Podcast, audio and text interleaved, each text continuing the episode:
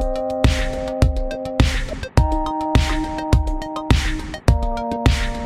Hello, hello, chers amis, ici Pauline Legnaud et vous êtes sur une leçon du gratin. Ces fameuses leçons où je passe un moment avec vous, on discute pendant une vingtaine de minutes de vos enjeux du moment. C'est assez souvent entrepreneurial, mais pas que.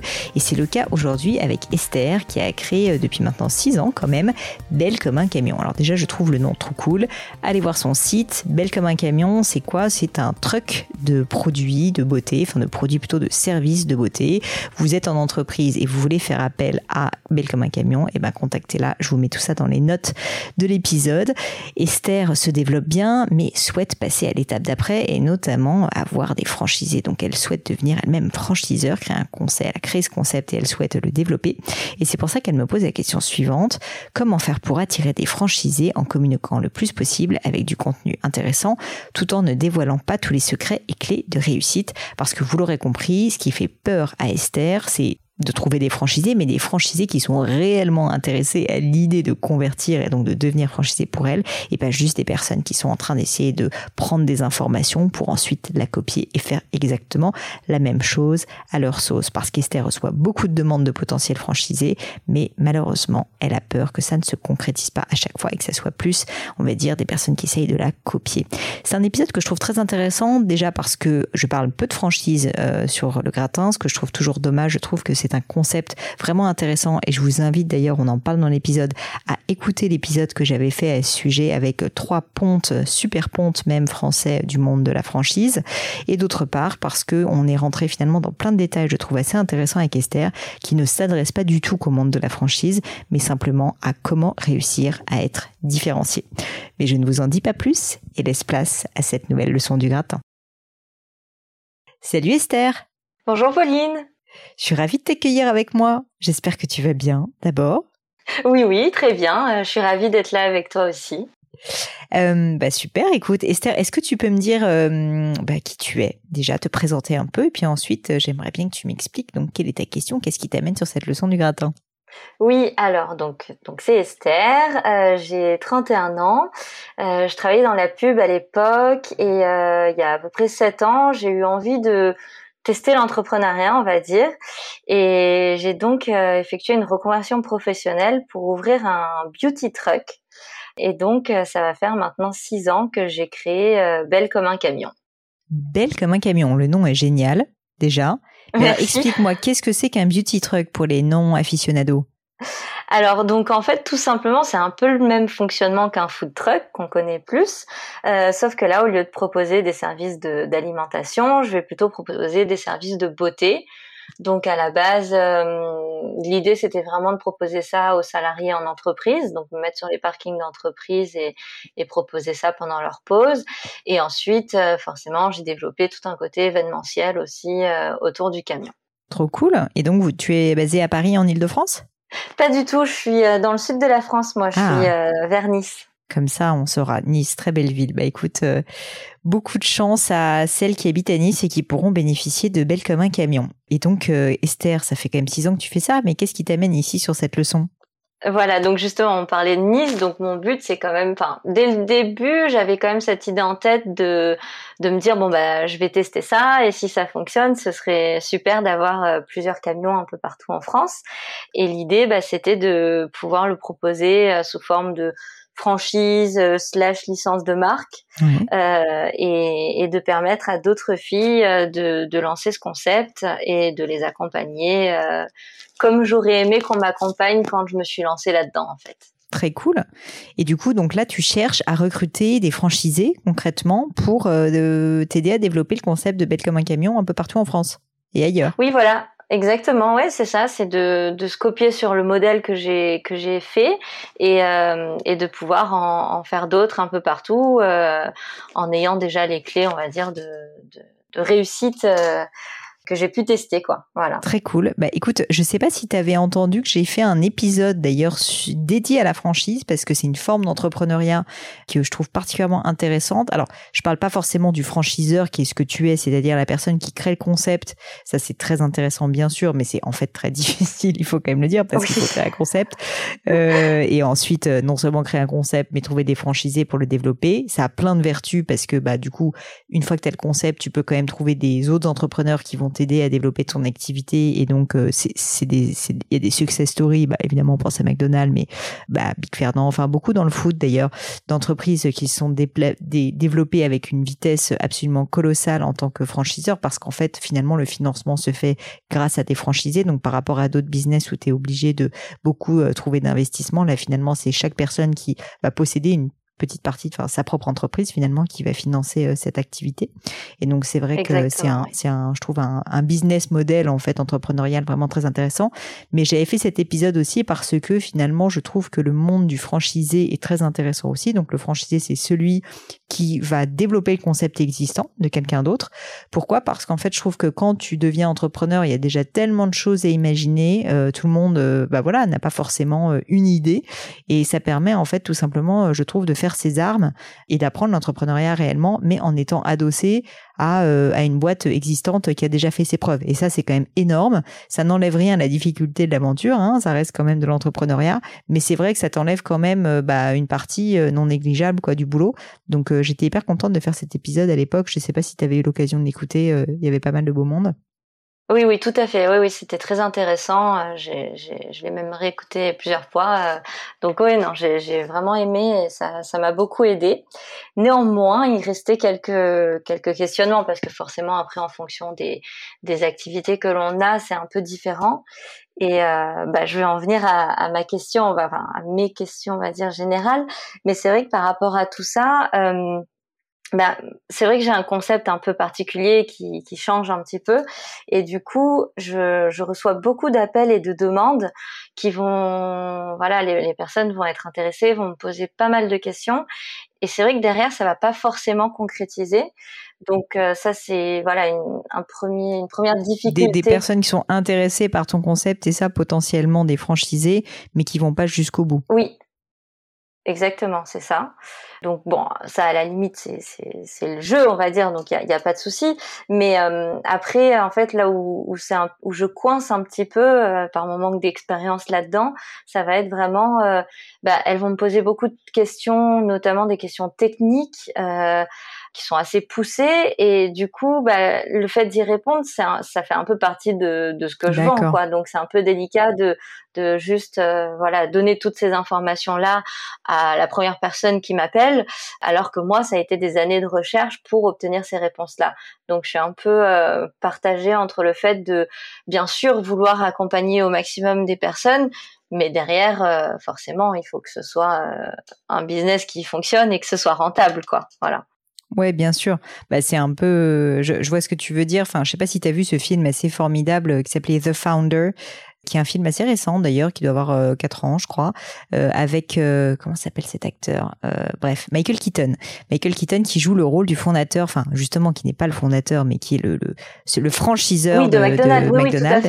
et en fait, je t'en parle parce que bon, déjà c'est un film à voir, et il est absolument génial. Surtout si tu t'intéresses au secteur de la franchise, il est il est absolument phénoménal. Carrément. Et en plus, et, et je, je, je, dis ça à toi, mais à toutes les personnes qui nous écoutent, il vaut vraiment la peine si vous êtes entrepreneur. Franchement, c'est un très très bon film.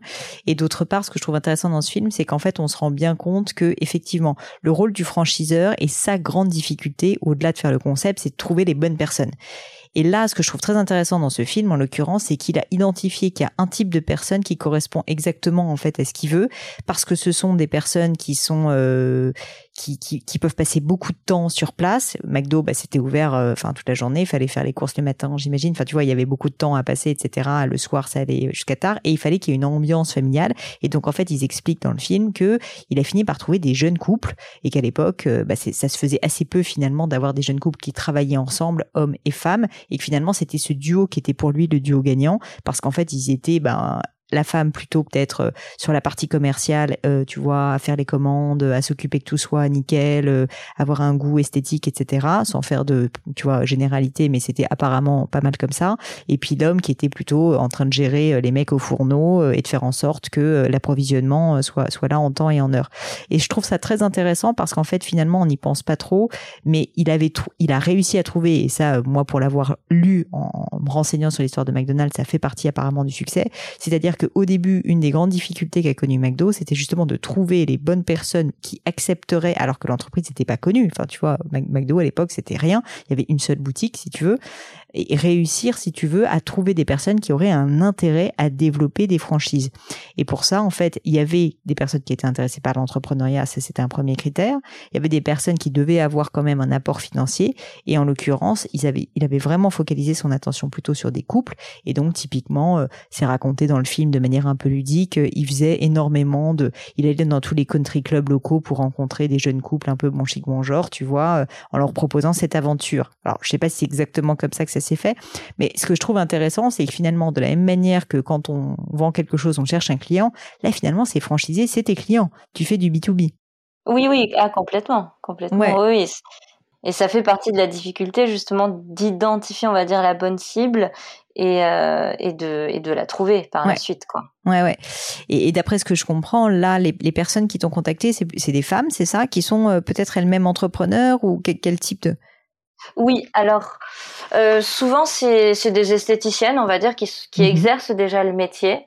C'est vrai qu'au tout début, quand j'avais lancé l'idée de franchiser, je m'étais plutôt identifiée, bah, moi-même en fait, je m'étais dit quelqu'un qui a envie de, de changer un peu de vie et de, et de changer, enfin de faire une reconversion professionnelle. Et donc je m'étais dit c'était plutôt ça ma cible. Et finalement, bah, c'est vrai que je suis plutôt contactée par des esthéticiennes. Donc effectivement, je, par rapport à ce que tu me dis, D'accord. Bon, ça m'étonne pas, ceci dit, qui sont, passionnés par le métier. Euh, qui sont, mais là, c'est elles qui te contactent, donc peut-être que c'est pas une démarche proactive, tu vois, de ta part, que c'est plus elles, en fait, comme elles ont une appétence pour le monde de la beauté, en fait, qui spontanément sont intéressées, ce qui est cool, hein, et c'est franchement euh, un truc intéressant, mais peut-être qu'il y aurait d'autres pistes à creuser, peut-être que c'est celle-ci qui est la bonne. Une question que j'ai pour toi, c'est quel est finalement le frein principal qui fait qu'elle euh, ne passe pas à l'acte? Est-ce que c'est parce que c'est trop? Entre guillemets trop cher. Enfin, quelle est, tu vois, l'objection principale qu'on te fait quand euh, on te contacte, on commence à s'intéresser au-delà des questions techniques que tu, m'évoquais, qui fait que finalement euh, ça se concrétise pas? Ben, Justement, c'est une des interrogations que j'ai, mais je pense que principalement, au niveau du prix, non, parce que à chaque fois que j'en parle, euh, même autour de moi ou même avec d'autres esthéticiennes, on est toutes d'accord pour dire que c'est un, un, investissement complètement euh, réalisable. Mais c'est plus en fait de se dire, euh, bah en fait maintenant que j'ai posé mes questions et que j'ai réponse, bah en fait je me lance toute seule quoi. Ça va plutôt être ça. C'est la peur de la solitude en fait, c'est ça? Euh, non, en fait, c'est qu'elles, elles vont se lancer toutes seules sans faire partie de la franchise. Ah, Elles vont juste se dire, voilà, bah voilà, maintenant l'idée, euh, on, l'a, euh, on a, on a les premières questions qu'on se posait, et donc en fait, maintenant, elles se lancent toutes seules, quoi. Voilà. Et donc peut-être que dans ce cas, le, le problème, le, le, le problème, c'est comme c'est des personnes qui ont l'expertise, elles n'ont pas besoin de toi finalement. Elles n'ont pas besoin de toi pour l'instant parce que ta marque est peut-être pas encore suffisamment puissante, tu vois, pour qu'elles se disent ça va attirer du monde. Parce que maintenant, quand on devient franchisé McDo, bon bah on le fait probablement pas parce qu'on est intéressé par les frites et, les hamburgers, mais parce que en fait on se dit McDo c'est une marque super connue, euh, il va y avoir forcément des clients et du coup ça va être un bon moyen de faire du business. Euh, si je reprends cet exemple, et je suis désolée de faire le parallèle avec McDo, mais c'est tellement emblématique en fait, et été un tel succès que je pense que c'est intéressant de s'en inspirer. Là, si je reprends l'exemple de notre jeune couple, le jeune couple ne connaissait rien au monde euh, de la restauration en général. C'était des personnes qui n'étaient pas des entrepreneurs, qui avaient envie de vivre une aventure, une aventure à deux, mais qui ne connaissaient pas le secteur et qui du coup avaient besoin de McDonald's parce qu'en fait McDonald's allait leur donner des process, allait leur donner un cadre, allait leur donner les recettes tout simplement. Et toi, du coup, c'est vrai que là, quand on en discute, hein, mais après, je sais pas si c'est euh, si c'est un, bon raisonnement. J'ai l'impression qu'en fait, les esthéticiennes ont l'impression qu'il n'y a pas suffisamment de barrières à l'entrée si on utilise des mots un peu business et qu'elles peuvent le faire toutes seules.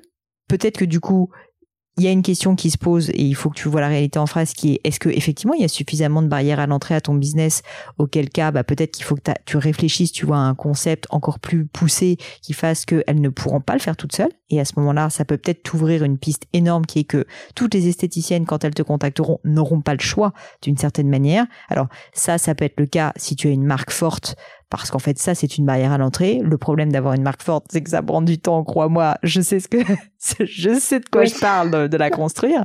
Donc euh, tu peux te dire ça, mais dis-toi que ça va être un investissement très long avant que ça voilà, avant que ça ça ait son effet. Euh, mais ça peut être peut-être d'autres choses, tu vois, ça peut être euh, une technique particulière de je sais pas coupe de cheveux, de enfin je connais pas suffisamment tes produits, mais quelque chose qui fait que tu vas réussir. Il y a un exemple de boîte américaine, je crois qui s'est développé sur le modèle de la franchise que tu connais peut-être de nom mais dont tu pourrais certainement t'inspirer parce que visiblement ils ont réussi à le faire, qui s'appelle, euh, je crois, euh, Dry Bar. Je sais pas si tu en as entendu parler.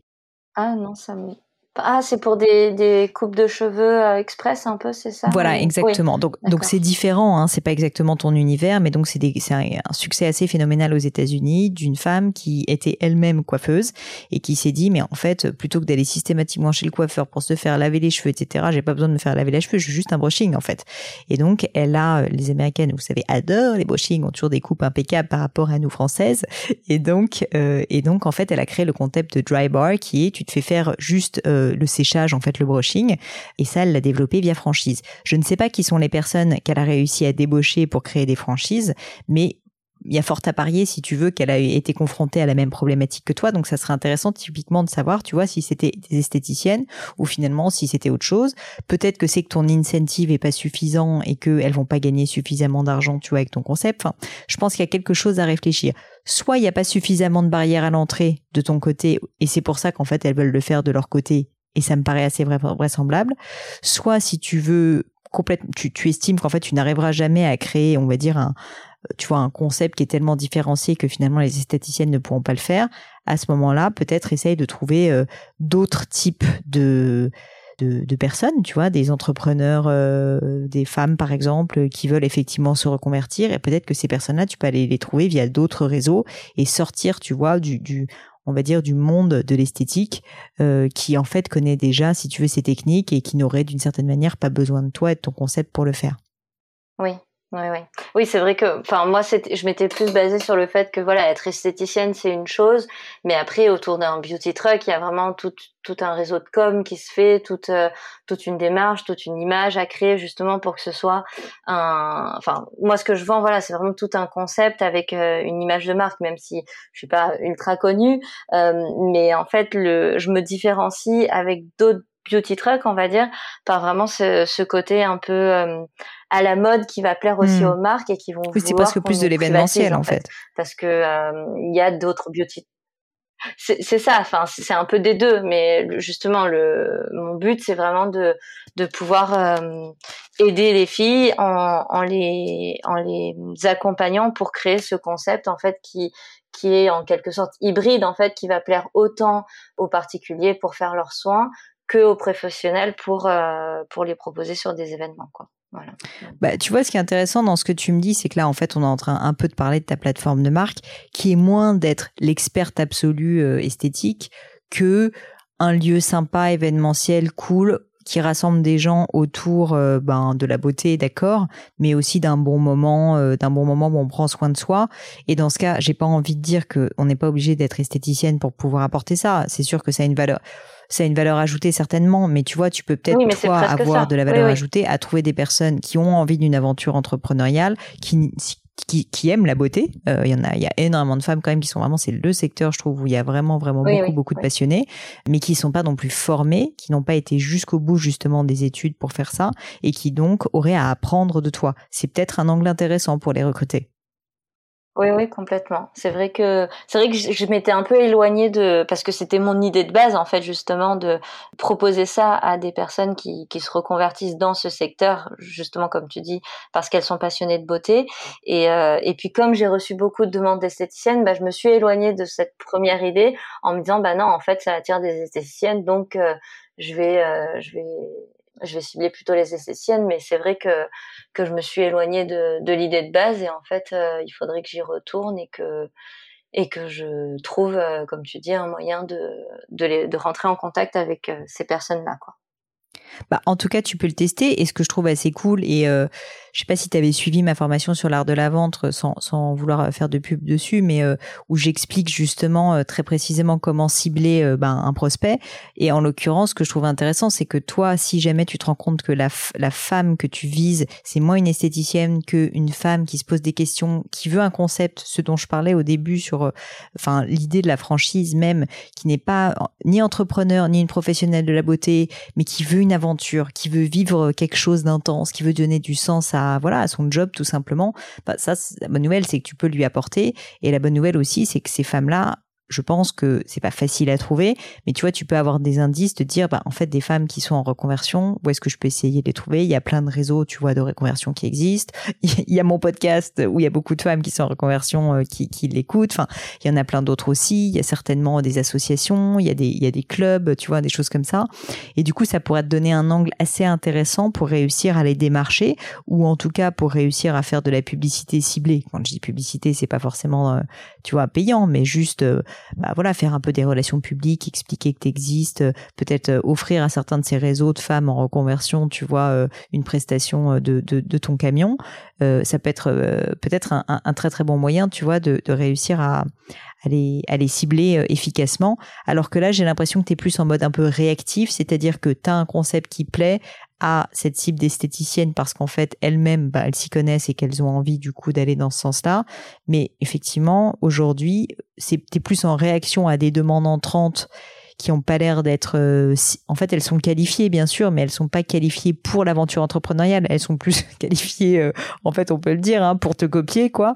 Donc euh, c'est peut-être pas la peine que tu ailles dans ce sens quoi oui, voilà, ouais, c'est pour ça que du coup je me retrouvais un peu bloquée ou où je voyais pas trop comment avancer et, et puis voilà et puis ma, ma question après c'était ça, c'était justement moi j'ai envie de communiquer sur sur tout ça, sur l'aventure, sur bah là je suis en train de, de justement d'ouvrir un nouveau camion pour une franchisée, euh, mais c'est vrai que je, je, me retiens un petit peu parce que je me dis bah, plus j'en dis et plus toutes ces filles-là vont pouvoir euh, juste euh, bah, prendre des informations et, et, le faire de leur côté quoi. Donc c'est je suis toujours un peu partagée entre euh, j'ai envie de, de, de communiquer là-dessus et en même temps bah c'est un peu mon petit secret. j'ai pas envie de de crier de, de, montrer à toute la planète comment je procède. alors je, je, j'embraye quand même deux points déjà pour te dire ce que tu me dis m'évoque je sais pas si tu connais le réseau des beautypreneurs de Upset aussi. Donc Upset aussi, une femme que j'adore, euh, qui est passée sur mon podcast et qui a créé donc un réseau justement de de, de femmes euh, euh, qui vont donner des, enfin faire de l'esthétique à domicile, si je comprends bien, et, et aussi faire, euh, enfin proposer justement de vendre tous les produits de la ligne Upset aussi. Ce que je trouve très intéressant, c'est que si je me trompe pas, Upset aussi forme en fait justement ces femmes qui ne sont pas forcément à la base des, des esthéticiennes, mais qui sont plutôt justement des femmes en reconversion. Donc tu vois, elle a une approche qui est assez similaire à ce qu'on est en train d'évoquer ensemble.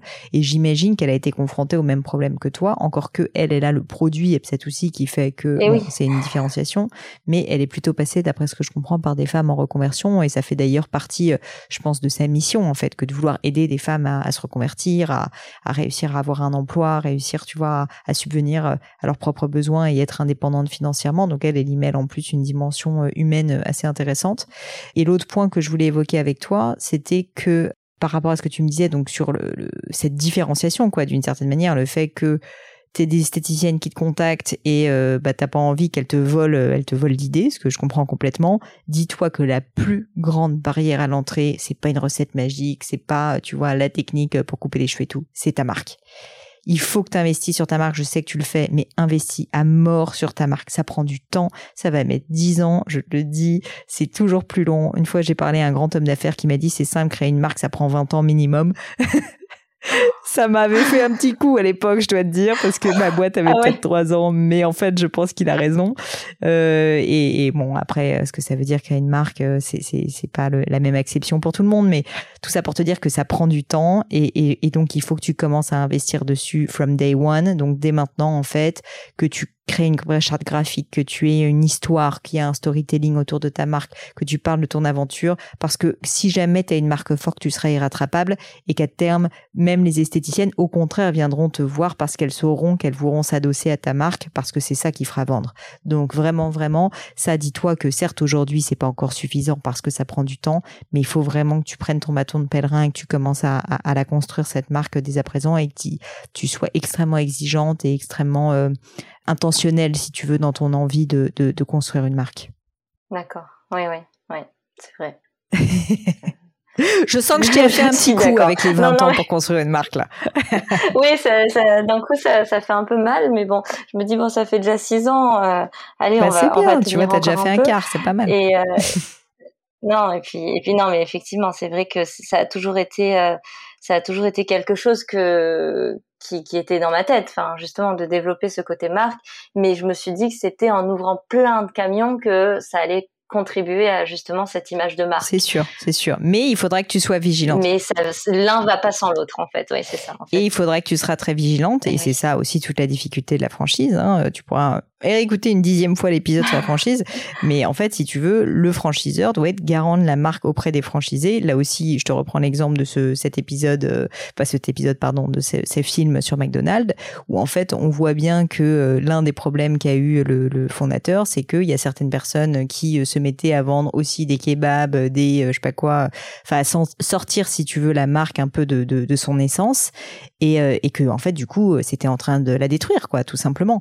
Et donc, il faut être vraiment très très exigeant là-dessus et ça ça s'encadre via des contrats d'ailleurs mais euh, mais tout ça pour dire que en fait euh, oui avoir des franchisés va t'aider à la développer mais en fait si tu veux euh, être garant de la marque c'est toi qui dois l'être et c'est toi en fait en tant que fondateur de, de cette entreprise qui doit qui doit vraiment vivre penser manger dormir respirer ta marque si tu veux mmh ouais Ouais, ouais bah, ça a été le cas. Après, c'est vrai qu'il y a eu la crise et que d'un coup, euh, bah, ça a été difficile de, de rester aussi focalisé euh, là-dessus, quoi. Mais, euh, mais on va, on va repartir. Mais je, je juste, j'enchaîne sur une dernière petite question par rapport, euh, justement, tu parles euh, du film euh, de McDonald's, et, et c'est vrai que c'est un truc, moi, qui m'a frappé quand j'ai vu ça, c'est que, justement, les, les créateurs principaux, ceux qui ont vraiment créé le premier McDonald's, au final, eux, bah, ils se sont fait piquer cette, cette idée parce que parce que justement ils avaient peut-être pas ce, ce côté franchiseur et, et c'est un c'est un autre bonhomme qui qui a vu le potentiel que cette marque avait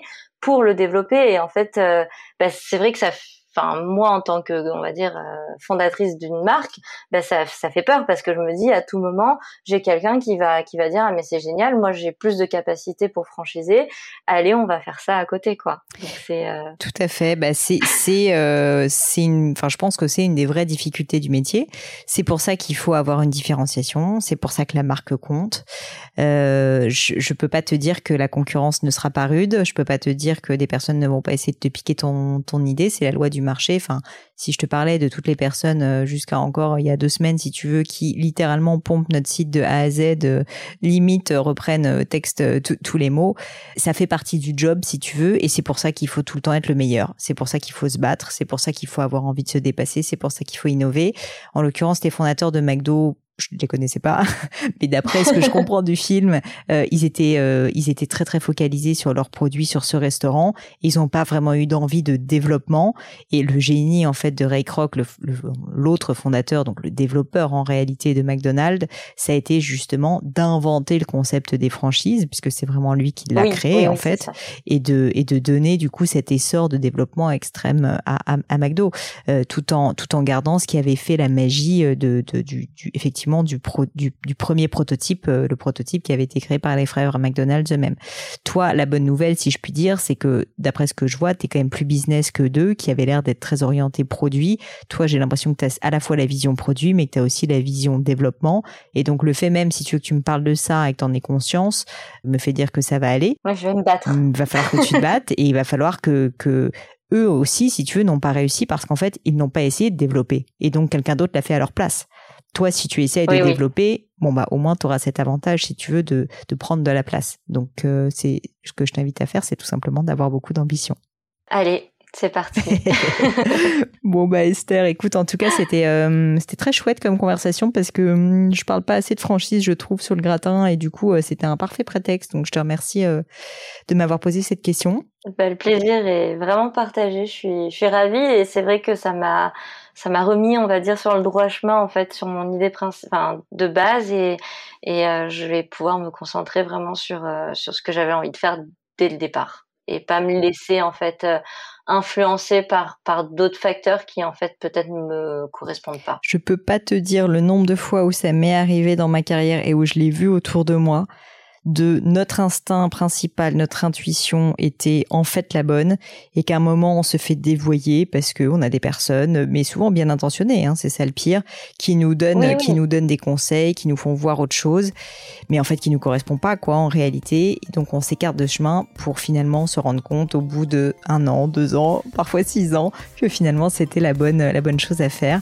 Et euh, le principal dans cette histoire, c'est que bah, tu finisses par te rendre compte et que tu, tu retrouves ta voie, quoi, tout simplement. Ben, merci beaucoup en tout cas. Merci à toi Esther et puis euh, je te dis à très bientôt. À bientôt Pauline. Et voilà, terminé pour aujourd'hui. Un grand, grand merci à tous d'avoir écouté l'épisode jusqu'ici. J'espère que le format vous a plu. Si oui, dites-le moi avec 5 étoiles ou même un petit commentaire sur l'application iTunes. Et puis si iTunes c'est pas votre truc, si Apple vous n'avez pas envie d'en entendre parler, c'est pas grave. Vous inquiétez pas, il y a d'autres moyens de m'aider. Vous pouvez tout simplement en parler autour de vous. Prenez deux trois amis et puis euh, diffusez-leur le podcast. Moi ça m'aide énormément et qui sait, ça les aidera aussi peut-être. Quoi qu'il en soit, merci pour votre temps. N'hésitez pas à postuler aussi à la leçon du gratin si l'idée de passer sur le podcast vous intéresse. Donc à vous de jouer et bientôt pour une nouvelle leçon du gratin.